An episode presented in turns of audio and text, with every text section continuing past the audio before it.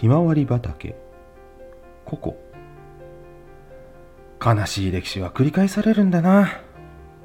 車の中でラジオから聞こえたニュースを聞いた彼は突然ラジオのスイッチを乱暴にオフした。しばらく無言で運転していた彼はあのひまわり畑はあんなに綺麗なのに。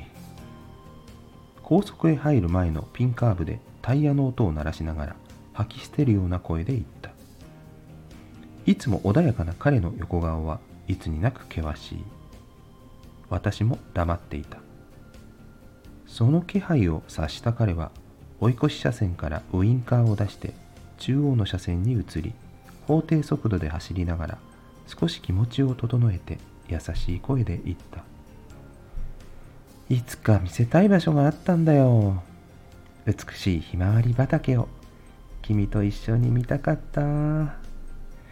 学生時代に行ったウクライナのひまわり畑はこの世のものとは思えないほど果てしなく続いていて青空の青とひまわり畑の黄色だけが見えるんだ。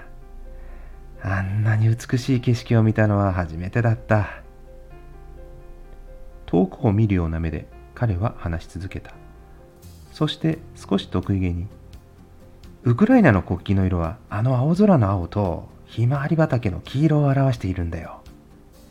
と話した時にはいつもの彼に戻っていた。少しほっとした私はうん一緒に見たい。ウクライナのひまわり畑を。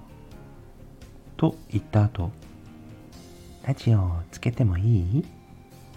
と彼に聞いた。